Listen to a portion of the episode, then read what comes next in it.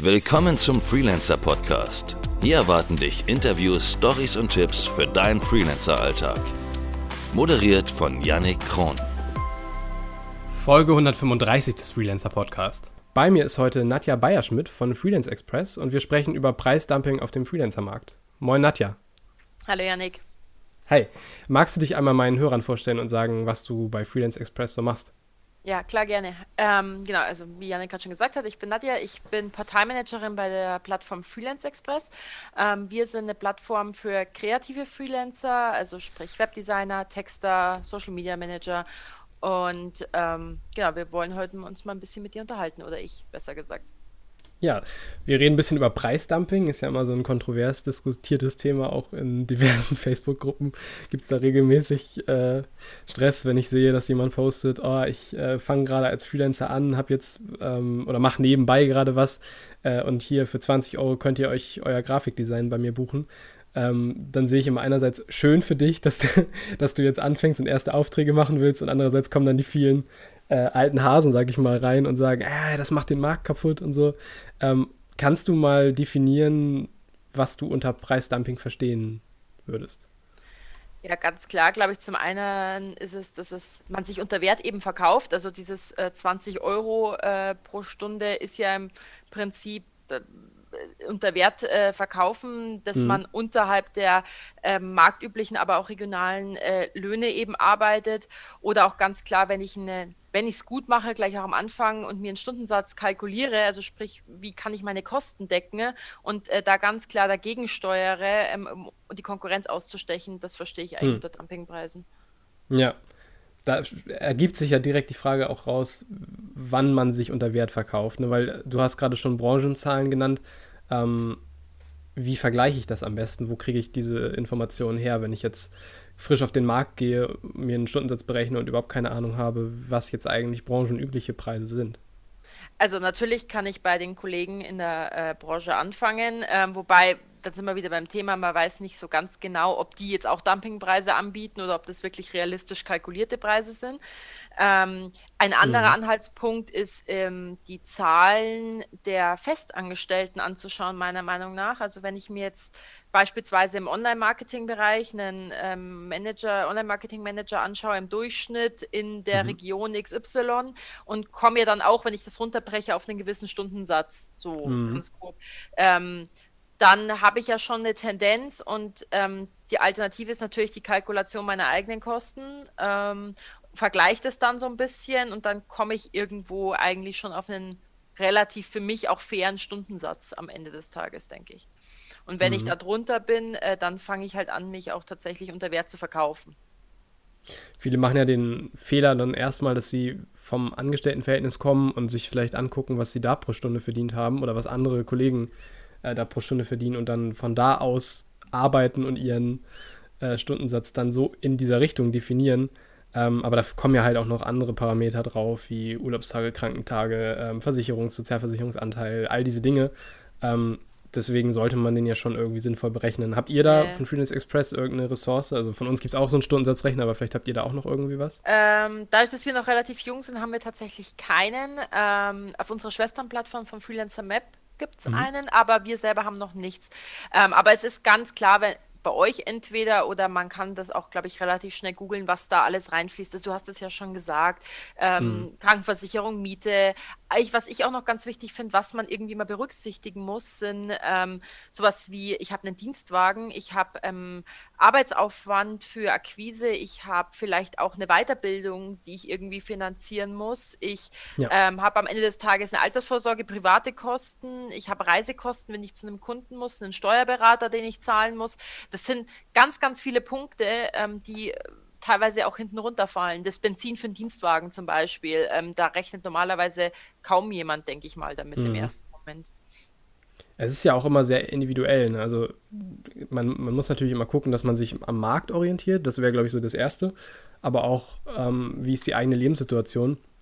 Und wann, ähm, was muss ich eigentlich verdienen, damit ich mit meiner Lebenssituation weiterhin über die Runden komme? Klar ist das so ein bisschen ähm, vielleicht manchmal auch realitätsfern, weil wenn man vorher vielleicht äh, gelebt hat wie ein König oder so und dann äh, mit diesen Kosten, die man dann jeden Monat hat, in das Freelancer-Verhältnis ähm, geht und dann einen Stundensatz basierend auf diesen Needs erstellt, dann ist der natürlich immens hoch, weil man ja weiterhin diese äh, Kosten decken muss.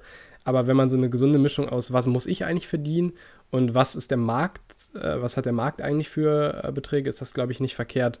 Dann gerät man gar nicht erst. Also diese Preisdumping ist ja meistens auch bei Leuten, die gar nicht Vollzeit freelancen oder bei Leuten, die halt einfach eine Lebenssituation haben, wo sie nicht unbedingt vom Freelancing so abhängig sind.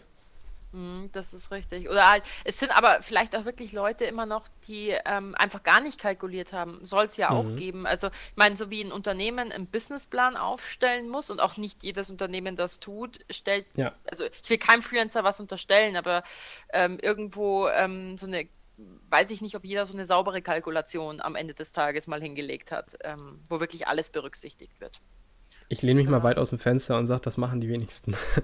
genau. Dass man sich einmal komplett alles durchrechnet und überlegt, was ist so für, ich nenne es jetzt mal wirklich so aus dem Marketing, diese KPIs auch, was, was muss ich eigentlich verdienen im Monat, was, ähm, wie lange kann ich eigentlich überleben, bis mein, mein Geld weg ist, wenn jetzt zum Beispiel kein Auftrag reinkommen würde, was ja auch eine ganz wichtige Zahl ist.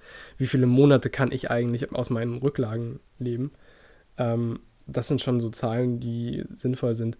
Ähm, wo wir dann eigentlich auch schon beim, beim Thema, wie geraten Freelancer eigentlich in diese Situation, dass sie eben so Preis, Preise aufrufen, die komplett unterm Markt sind. Äh, da sind wir eigentlich schon bei diesem Thema.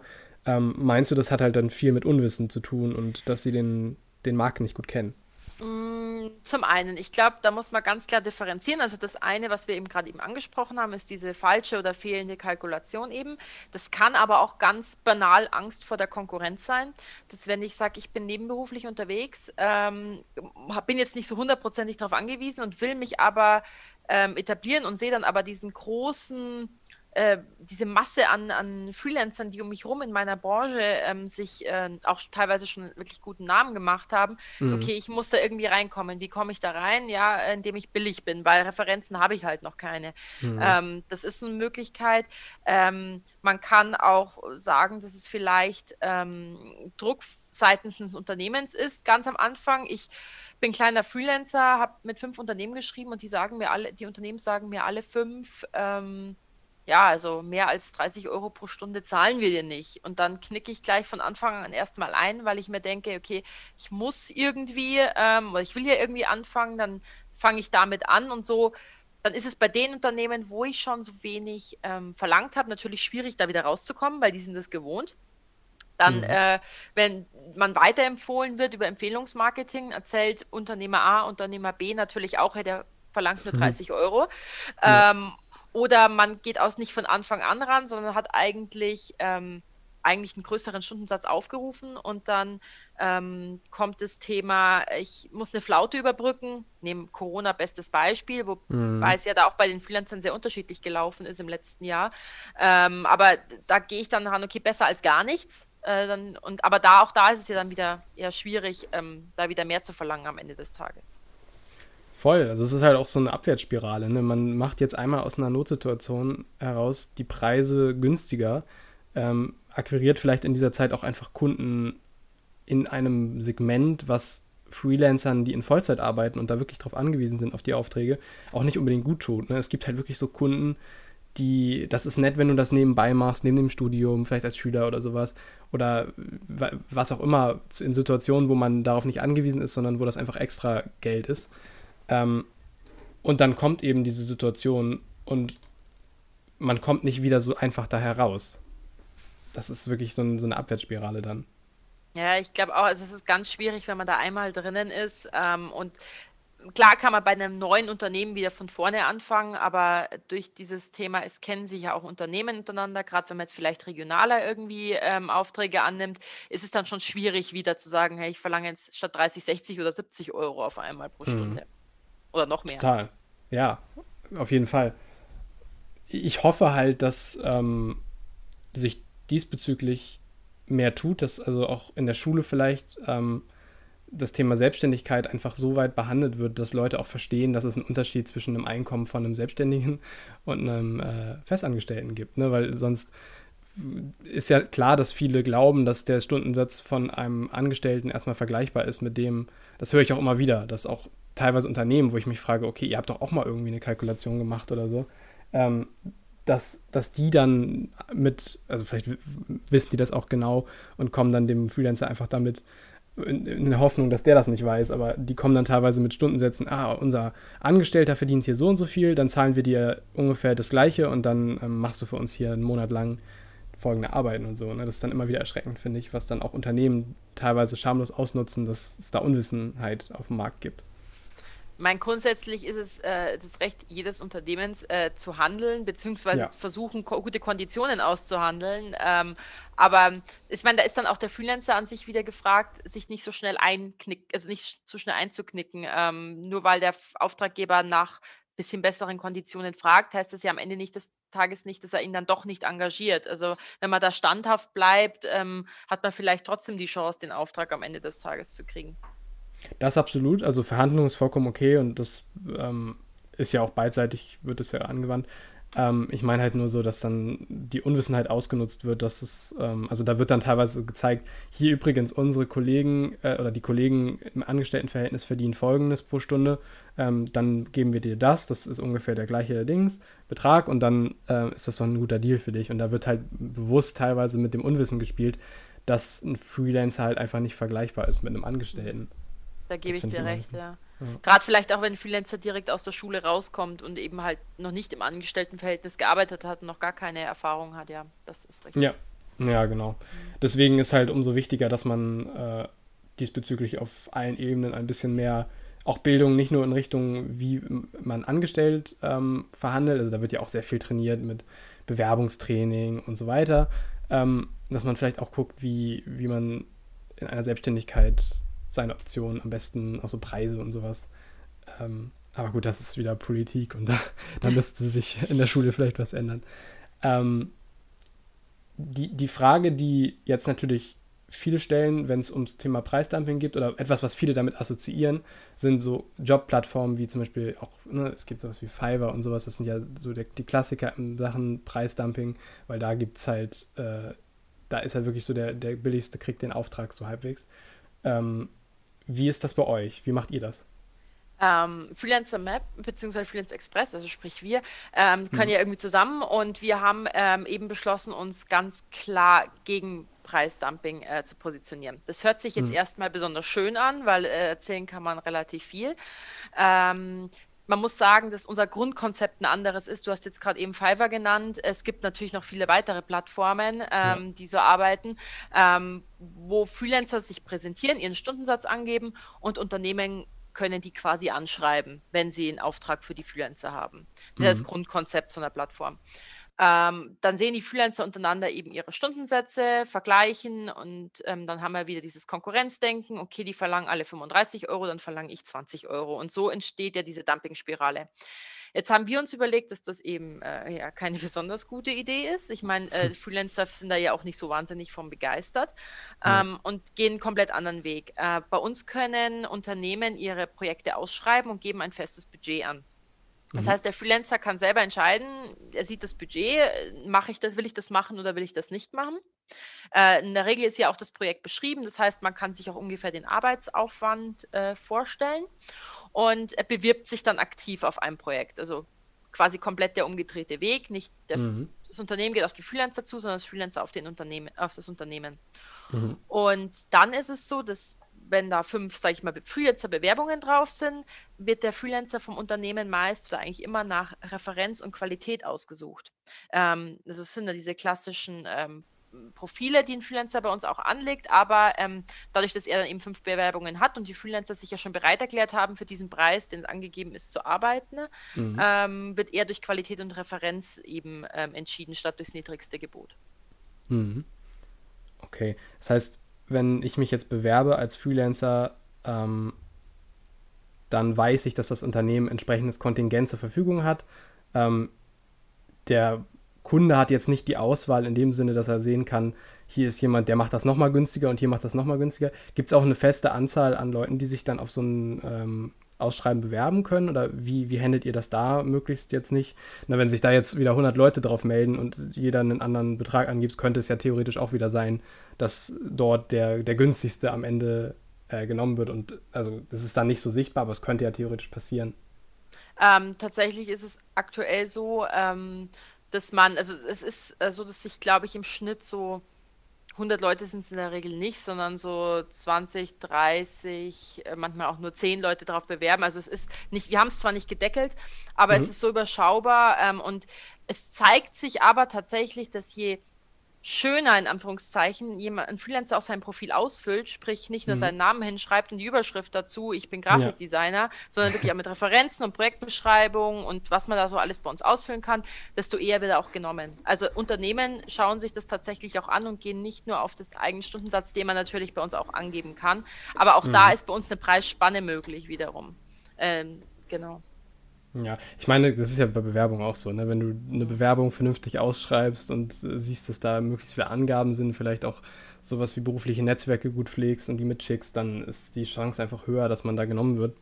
Und ähm, für, für Freelancer ist es ja auch einfach, finde ich, immer attraktiver, wenn man als Freelancer den ersten Schritt dort macht, ähm, als umgekehrt, dass sich dann die ganzen Anfragen dort weil dann eben auch die anderen gelistet sind. Dann siehst du die Stundensätze der anderen und dann, dann entsteht es ja wirklich also ich verstehe schon, was, was ihr damit macht, äh, bezweckt, dass eben die Leute nicht ähm, sich so genötigt fühlen, dann ihre Stundensätze runterzusetzen. Und ich meine, solche Algorithmen fördern das ja auch. Ne? Angenommen, ihr würdet die jetzt listen und sagen, hier gebt euren Stundensatz an und ähm, sowas wie jetzt die Vergleichsportale, Check24 und Co. Ne? Da gibst du halt deinen Anliegen an und die filtern das für dich nach dem besten Preis.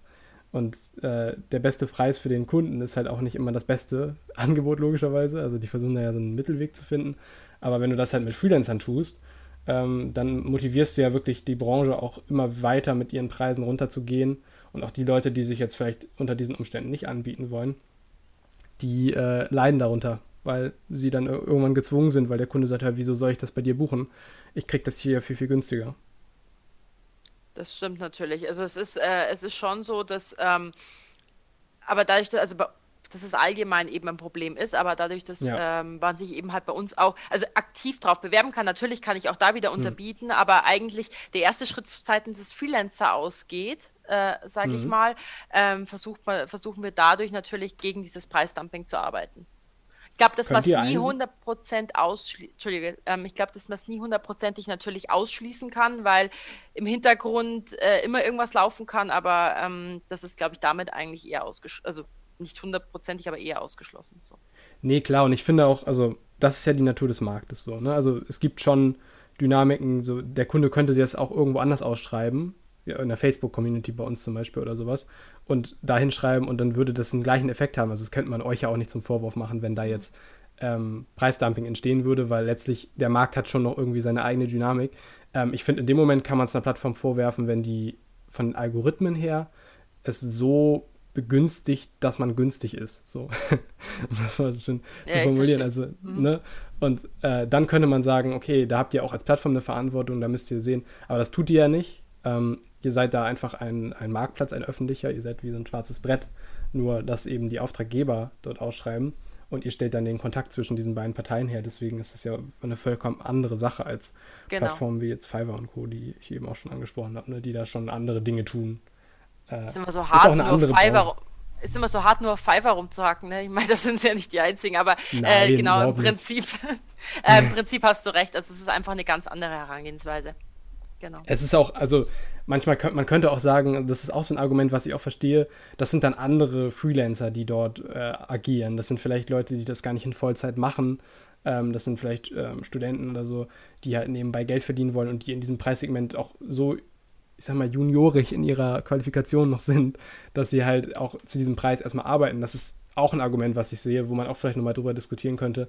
Wie ist das eigentlich mit Leuten, die frisch anfangen, noch nicht so qualifiziert sind, dass sie überhaupt solche Stundensätze aufrufen könnten, ähm, aber Arbeiten erledigen können, die auch ähm, andere hochqualifizierte Freelancer normalerweise an ihre Kunden verkaufen.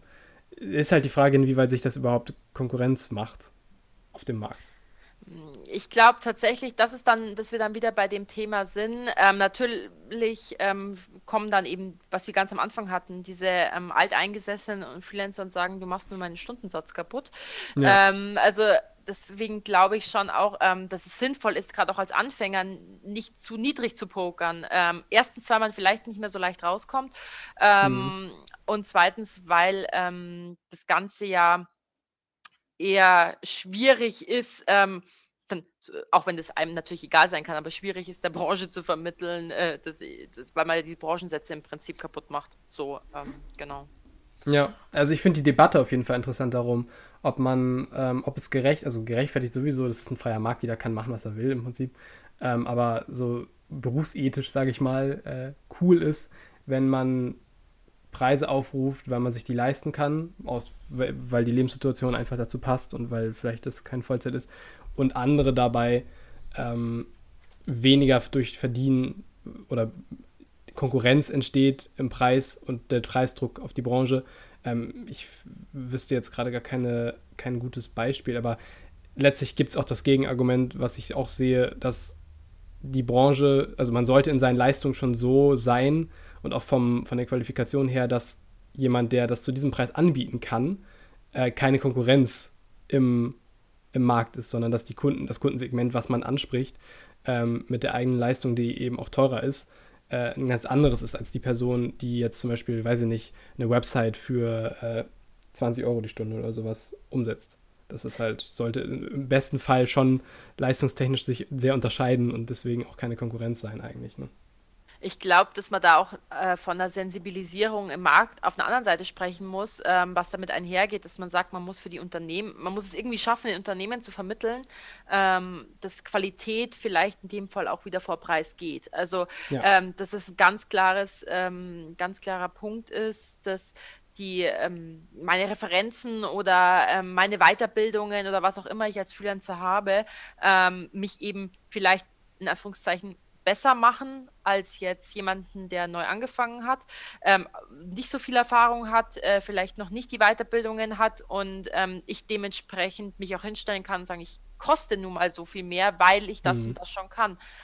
Ähm, und wenn dann auch ich, Unternehmen die Sensibilisierung darauf vielleicht haben, hört sich jetzt so blöd an, wenn ich es mit Fairtrade und sonst irgendwas vergleiche, aber das geht ja. am Ende in die gleiche Richtung, so ein bisschen. Ja, stimmt. Ja ja letztlich mit vielem vergleichbar auf dem Markt. Ne? Also es gibt ja immer diese Geiz ist geil Mentalität sozusagen und alles muss möglichst günstig sein. Ich will es hier mit Priority und bla. Ähm, oder du kannst halt Qualität kaufen, das ist dann teurer, aber das, dafür hast du dann auch länger was davon. Weil ich kenne auch einige Freelancer, die ähm, den Großteil ihrer Aufträge daraus beziehen, dass Kunden, die vorher bei anderen Dienstleistern waren ähm, und dort das Projekt dermaßen in den Sand gesetzt wurde, weil, weil sie halt nicht qualifiziert genug für so einen Umfang waren, ähm, die dann zu diesen Freelancern kommen und sagen, okay, kannst du mir das Projekt bitte retten? Also das, das kenne ich auch. Und das kann mit Sicherheit auch damit zusammenhängen, dass das einfach, dass man intuitiv erstmal zur günstigeren Lösung greift, weil klar, alles, wir sind alle wirtschaftlich denkende Unternehmen, wir wollen alle gucken, dass wir ähm, wirtschaftlich arbeiten und das heißt nun mal auch Kostenreduzierung aber letztlich dann selten so dieser Weitblick da ist, dass am Ende doppelt bezahlt wird oder dass ich am Ende nochmal wieder zu einem anderen Freelancer gehen muss, weil das dort eben einfach nicht äh, gereicht hat. Ja, ich glaube, da sind wir, ist mal in der Freelancer-Branche ist das gleiche wie ähm, ganz anderen Dingen. Also es kann zum einen natürlich im Reisebereich so sein, wenn ich einmal online gebucht habe und das war irgendwie schlecht oder ich bin irgendwie in ein Hotel gefallen, was blöd war, dann gehe ich vielleicht das nächste Mal ins Reisebüro oder ich, äh, was ja dann auch ein anderer Punkt ist, oder ich äh, kaufe äh, Billigfleisch, musste mich davon übergeben und kaufe das, geht das nächste Mal zum Metzger. Das sind so ganz blöde Beispiele, aber ähm, geht, glaube ich, alles in dieselbe Richtung am Ende. Ja, ist halt also einfach so eine Mentalitätssache, die sich hoffentlich halt dadurch ändert, dass ähm, A, diese Beispiele mahnt stehen, dass man sich anguckt, also man müsste eigentlich mal sichtbar machen, wie viele Projekte durch diese Mentalität auch in Sand gesetzt werden und wie oft dann doppelt gekauft wird. Ähm, und ähm, andererseits auch muss von den Freelancern halt auch eine gewisse Bereitschaft da sein, äh, dass wir alle als, äh, als Freelancer-Szene ähm, auch ein bisschen die Verantwortung für den gesamten Markt sehen und dass unsere Preise sich zumindest in einem Bereich bewegen sollten, dass das ähm, nicht ne, immer niedriger, immer niedriger und ähm, so nicht, nicht Aufträge um jeden Preis generieren, sondern lieber dann nachhaltig. Aber das, das bringt mich eigentlich auch zur wichtigsten Frage eigentlich für vielleicht Leute, die sich jetzt, die jetzt zuhören und sich ertappt fühlen und sagen, ah, okay, ich habe jetzt meinen Preis in letzter Zeit echt ziemlich runter ähm, und ich bin auch nicht da, wo vielleicht Kollegen sind, sondern ich versuche halt einfach Aufträge zu generieren gerade. Ähm, wie komme ich denn als Freelancer da raus? Also wie mache ich, weil Kunden ja dann, hatten wir eingangs auch schon geklärt, die wollen ja dann immer wieder diesen Preis haben, den ich mal aufgerufen habe. Wie komme ich denn aus dieser Preisspirale mit einer Kundenbasis, die auch daran gewöhnt ist, wieder raus? Ähm, ja, das eine ist natürlich, ähm, glaube ich, dass man sagt, was, dieses Netzwerkthema, was du gerade eben schon angesprochen hast, ich glaube, dass Freelancer, wenn man es schafft, seine Konkurrenz in Anführungszeichen nicht als Konkurrenz, sondern als Netzwerk zu sehen und gemeinsam zu sagen, hey, wir kosten jetzt alle mindestens so und so viel, ähm, dann würde es natürlich deutlich einfacher zu werden, weil man es nicht mehr billiger kriegt. Das ist ein schöner Wunschgedanke, mhm. ist aber wahrscheinlich in der Praxis schwer umzusetzen. Ähm, man kann natürlich auf der anderen Seite immer mit neuen Unternehmen äh, neu starten. Äh, mhm. Voraus, das ist die zweite Idee. Ansonsten halte ich es tatsächlich ähm, für sehr schwer, außer man ähm, hat von vornherein irgendwie, das ist meiner Meinung nach das Schlupfloch des Ganzen, ähm, mhm. irgendwie vorher ausgemacht, ich mache euch jetzt das erste Projekt zum Kennenlernen für 30 Euro und wenn ihr mhm. zufrieden seid, bucht ihr mich in Zukunft für Preis XY. Muss natürlich, mhm. sowas sollte natürlich äh, vorher vor dem ersten Auftrag geklärt sein und nicht dann irgendwann zwischendrin kommen. So. Mhm. Ja, das ist halt dann, wenn das Kind äh, noch nicht in den Brunnen gefallen ist, ne? Dass wenn man, also genau. das ist ja so präventiv dann eigentlich, äh, dass man sagt, ich will jetzt gerade einen günstigeren Preis aufrufen, will das aber nicht dauerhaft, ich will mich nicht an diese Preispolitik binden. Ähm, das dann auf jeden Fall möglich. Ich überlege halt gerade, wenn, wenn ich jetzt in dieser Situation bin, ich kann, ähm, ich habe meine Kundenbasis, das sind jetzt, sagen wir mal, vier, fünf Kunden. Ich bin seit einem Jahr selbstständig. Ich habe anfangs einfach viel zu günstige Preise aufgerufen, weil ich vielleicht auch verzweifelt war. Das ist ja manchmal auch sehr Motivator für sowas. Ähm, wie komme ich jetzt da raus? Ähm, also ich würde, glaube ich, erstmal Termine mit allen Kunden machen, sagen, hey, mein Preis hat sich vorher so und so begründet. Ähm, die Situation, ich bin eingestiegen, ich äh, musste mich am Markt erstmal orientieren. Dann ist es, glaube ich, immer gut, wenn man diese Zahlen kennt. Und ich meine, eure Kollegen von Freelancer Web machen da ja auch ähm, Umfragen mit dem Freelancer Kompass, ähm, dass, um diese Zahlen im Markt so ein bisschen zu ermitteln, und ich glaube, darauf könnte man sich ja in so einer Verhandlung auch beziehen, ähm, dass man sagt, hey, das sind diese Stundensätze, so sieht es aktuell aus. Und warum dann nicht einfach in so eine Verhandlung gehen mit entsprechenden Daten und zu sagen, ich kann halt ähm, auch vorrechnen, ne, den Stundensatz ausrechnen und sagen, ich kann halt nicht weiter bestehen und ich kann unter diesen Umständen nicht mehr für euch tätig sein. Ich muss einen branchenüblichen Stundensatz aufrufen. Und das war jetzt halt einfach, man kann das ja auch so erklären, wie du gesagt hast, dass es erstmal ein Eingangswillkommensbonus war sozusagen und jetzt müssten aber andere Stundensätze. Und wenn man die dann verliert, dann ist das so, aber besser als ewig in dieser Preisspirale gefangen zu sein. Ne? Ich glaube aber auch, also ich glaube auch, ähm, das Unternehmen das aber tatsächlich auch verstehen können. Wenn ich vorher wirklich, oder diesem einen Jahr, wo ich den Kunden hatte, ähm, wirklich Qualität abgeliefert habe und jemand zufrieden ist mit meiner Arbeit, ähm, dass ich, dass das Unternehmen dann sagt, okay, gut, unter dem Begründen, wenn man das ordentlich begründet hat, ähm, ja, das, das machen wir weiter. Ähm, wie du schon gesagt hast, wenn das Unternehmen sich nicht darauf einlässt, macht es wenig Sinn, weiter äh, irgendwie, ich kann ja dann weiter meine Rechnungen nicht ja. zahlen, dass man sagt, man startet eben dann mit einem neuen Unternehmen irgendwie und fängt halt dann ordentlich von vorne mit einem richtigen, in Anführungszeichen, richtigen Stundensatz an. So. Mhm.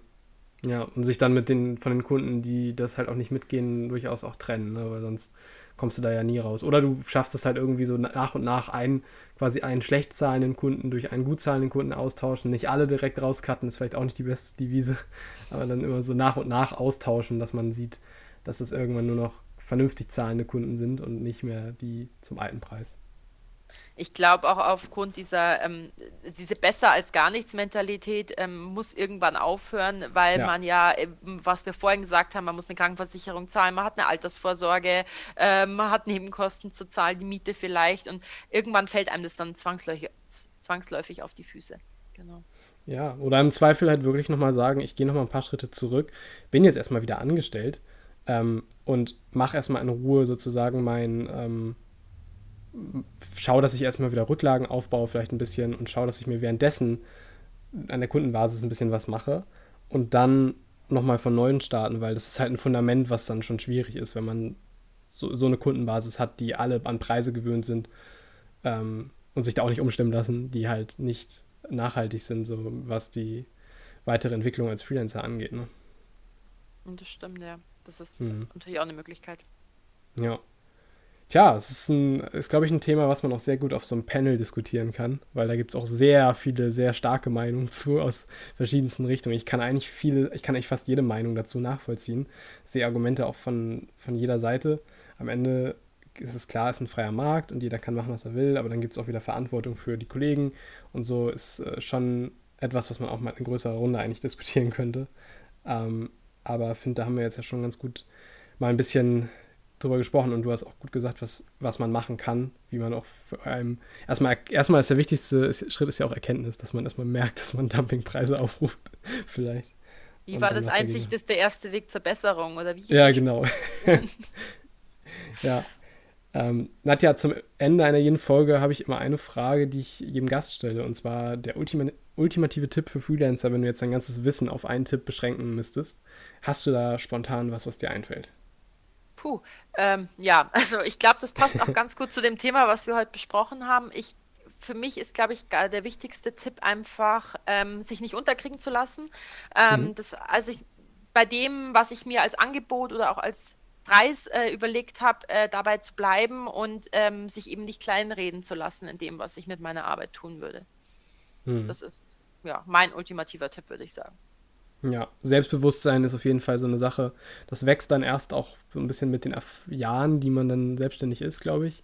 Also dieses berufliche Selbstbewusstsein, ne, dass man in Verhandlungen mit Kunden und sowas auch reingeht und sagt, okay, ich, ich bin jetzt, lass mich jetzt hier nicht belabern, um das mal Platz zu sagen, sondern ich, ich habe meine Preise, die drücke ich auch durch und wenn nicht, dann ist das halt kein Kunde für mich. Das wächst natürlich mit der Zeit, aber ist auf jeden Fall ein guter Tipp, dass man sich da die, dahingehend einfach nochmal bewusster macht ähm, dass man schon auch ein bisschen äh, selbstbewusster sein muss und sich nicht unterkriegen lassen darf.